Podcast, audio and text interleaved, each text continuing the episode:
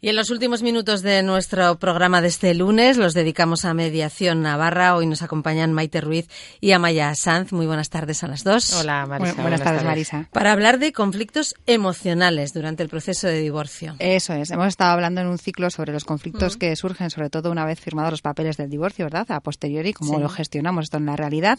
Y bueno, pues esta semana queremos abordar un poquito eh, todo lo que son eh, los, la parte más emocional, ¿verdad? Que tienen los divorcios, que la tiene y es muy importante, está en la base, si no, por eso tenemos a Maite también en el equipo, ¿no? Y hoy el, el programa va dedicado un poco pues a abordar todas las dificultades que surgen en el divorcio con relación a los aspectos emocionales, ¿no? Que conlleva.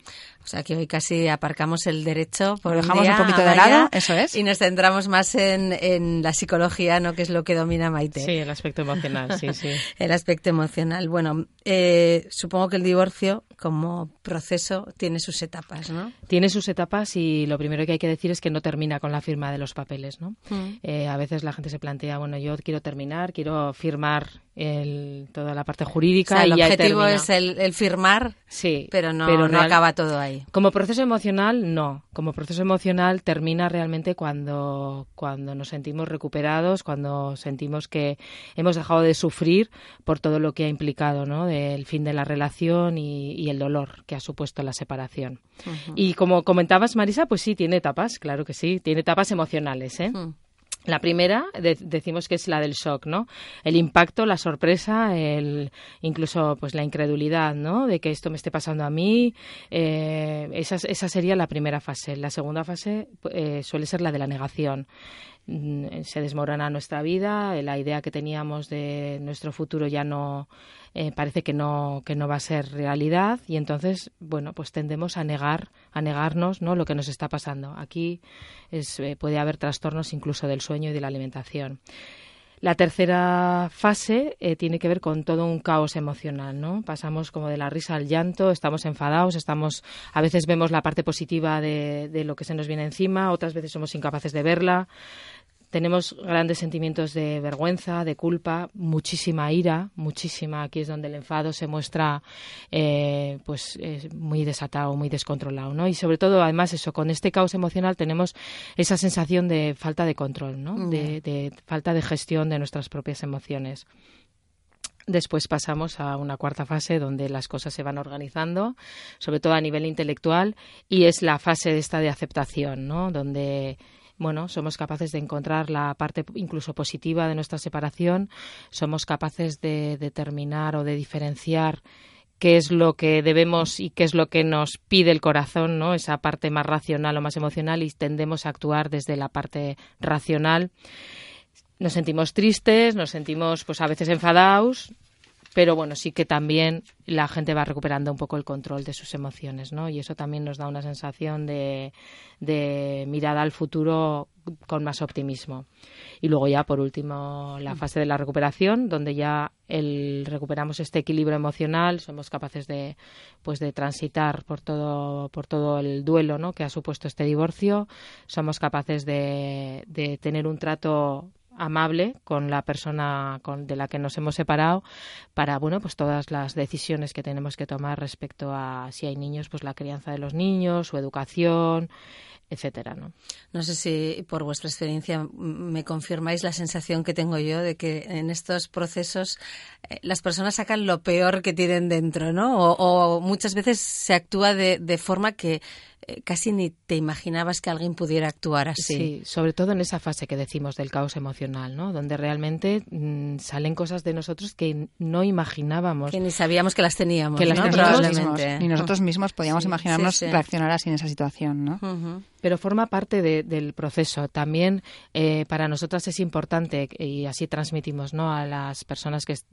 vienen a nuestro despacho, que es normal que no pasa nada y que no solamente es normal, sino que forma parte de todo este proceso que estamos hablando y para llegar al último punto, que es este de la recuperación, de, de la mirada al futuro con, con otro optimismo, con eh, desde otra perspectiva, tenemos que pasar por esta anterior. Ya que uno casi se puede asustar de uno mismo, ¿no? Sí. En ocasiones, casi. Sí, los pensamientos son a veces muy destructivos con uno mismo, con el otro, con, eh, con, con, los demás, ¿no? Con todo nuestro entorno. Y esto es así. Pero bueno, hay que verlo desde el punto de vista de, de, por supuesto, de la normalidad y que es necesario para un tránsito adecuado. Para llegar al final hay que pasar por ahí. Bueno, eh, diferentes etapas. Supongo que hablar de cuánto duran esas etapas es complicado. ¿no? Pues sí, es muy difícil y ni siquiera necesariamente tienen que ir en este orden, porque puede haber muchas eh, regresiones, puede haber eh, pequeños avances y luego eh, pasitos para atrás, ¿no? Hay personas que, que, pasan a la fase de aceptación intelectual, pero por algún acontecimiento, pues dan un paso para atrás y vuelven a ese caos emocional. O sea que es muy, eso es muy difícil y luego, bueno, cada persona tiene su, su ritmo también, ¿no? Evoluciona También supongo que es diferente quien toma la decisión que quien no la toma. Sí, y eso además marca mucho el, el cómo abordamos todos los aspectos jurídicos que tienen que ver yo. eso además marca muchísimo, ¿no? Por el ritmo de, lo que es todo eh, la formalización del convenio regulador, los acuerdos que hay que adoptar eh, para llegar a, ¿no? a, firmar ese convenio y tramitar el divorcio a nivel jurídico.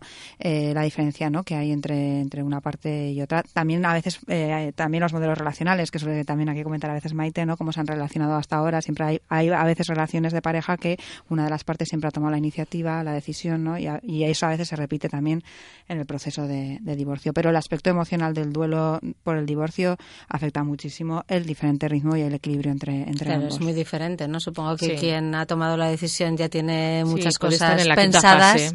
incluso, eh, ¿no? Del duelo, sí. Y, y, quien no se lo espera, por mm. ejemplo, ¿no? Si la otra parte no se lo espera, pues emocionalmente no tiene nada que ver. Ahí es la ardua labor de Maite, ¿no? En los, las sesiones de mediación y en el trabajo con, con las parejas, pues de intentar equilibrar eh, pues esos ritmos, ¿no? Y de traer a la conciencia, ¿no? A la persona que está pasando ese duelo, eh, pues de la situación que está viviendo y, por qué no es capaz quizás de, tomar decisiones en ese momento o que si las toma igual no son las más adecuadas. ¿Qué es lo que puede ayudar a, a estas personas que se encuentran en una situación de divorcio en alguna de las fases eh, pueda ser en las primeras o en las últimas. Bueno, eh, yo creo que es importante para la, para la gente primero conocer que existen estas fases, que, que, tienen que pasarlas, que tienen que transitarlas y que tienen que elaborarlas. ¿no? En psicología se dice que hay que elaborar el duelo. Bueno, pues aquí hay que eh, significa esto también, ¿no? Conocerlas ya es una manera de afrontarlas de diferente, mm, de diferente manera, ¿no?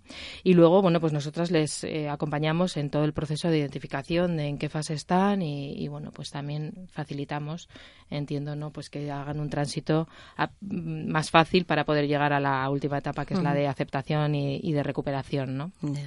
Bueno, yo creo que este es uno de los casos en los que el hecho de que en Mediación Navarra contéis con abogadas y con psicóloga más, eh, más, claro, ¿no? Más claro es la, utilidad, ¿no? La necesidad, ¿no? Así es, así eh, es. es. obvio que cuando las personas eh, en situación de divorcio llegan a un despacho jurídico están en una situación emocional muy difícil también. Y hay un complemento perfecto, ¿no? Eso es. Y necesario. Un tándem perfecto. bueno, ¿dónde os pueden encontrar? Bueno, pues nos pueden encontrar en el 610 14 40 50, en la dirección de correo electrónico info arroba mediación guion medio navarra.es o en nuestro despacho en la Plaza de Gusqui número 4 en Mutilva. Pues ahí está Mediación Navarra. Amaya Maite, gracias a las dos. Gracias, a ti, Marisa. Y así llegamos al final por hoy de Pamplona en la Onda. Son casi ya las dos de la tarde. Llegan las noticias a Onda Cero. Nosotros regresamos mañana a las doce y media. Les esperamos aquí. Adiós.